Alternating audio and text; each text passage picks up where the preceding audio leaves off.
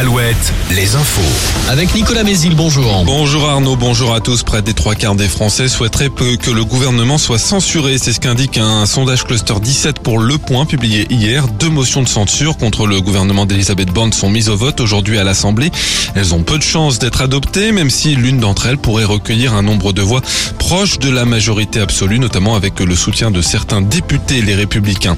Dans ce contexte, Emmanuel Macron s'est exprimé hier soir par communiqué. Il souhaite que la réforme des retraites puisse aller au bout de son cheminement démocratique dans le respect de tous.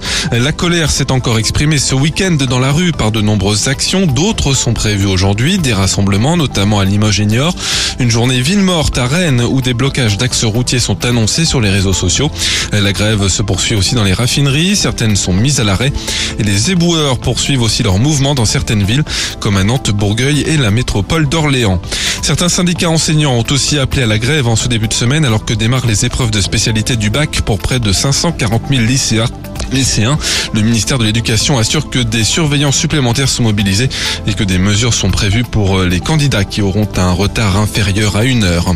En sport, la Ligue 1 de foot, comme à l'aller, Rennes a battu le PSG hier soir, cette fois au Parc des Princes. Parmi les autres résultats de ce dimanche, les matchs nuls respectifs de Brest et de Lorient.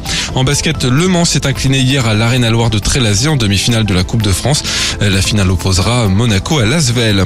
En handball, Limoges s'est incliné hier contre Nîmes en Star League. Chez les femmes, succès en revanche des Neptunes de Nantes face au Borussia Dortmund en quart de finale allée de la Ligue européenne.